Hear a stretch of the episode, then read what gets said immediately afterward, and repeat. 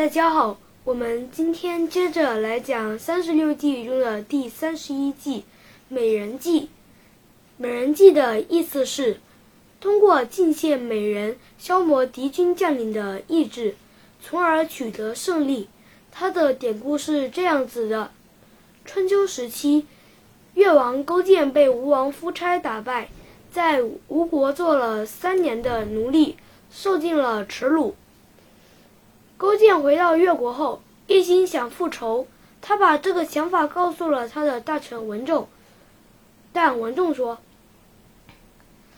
大王，现在吴国比我们强大的多，如果用武力硬拼，肯定是不行的。”勾践问文仲：“那你有什么办法呢？”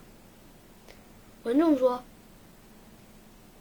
大王，渔民用。”鱼饵使鱼儿丢了性命，猎人用陷阱来捕捉鸟儿。如果您能用什么来诱惑夫差的话，您一定能打败吴国。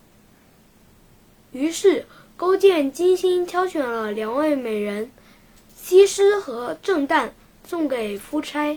夫差有了这两位美人后，渐渐不理朝政。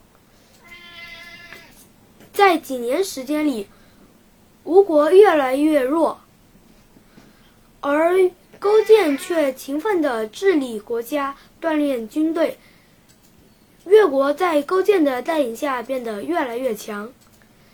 几年后，勾践轻而易举地打败了吴国。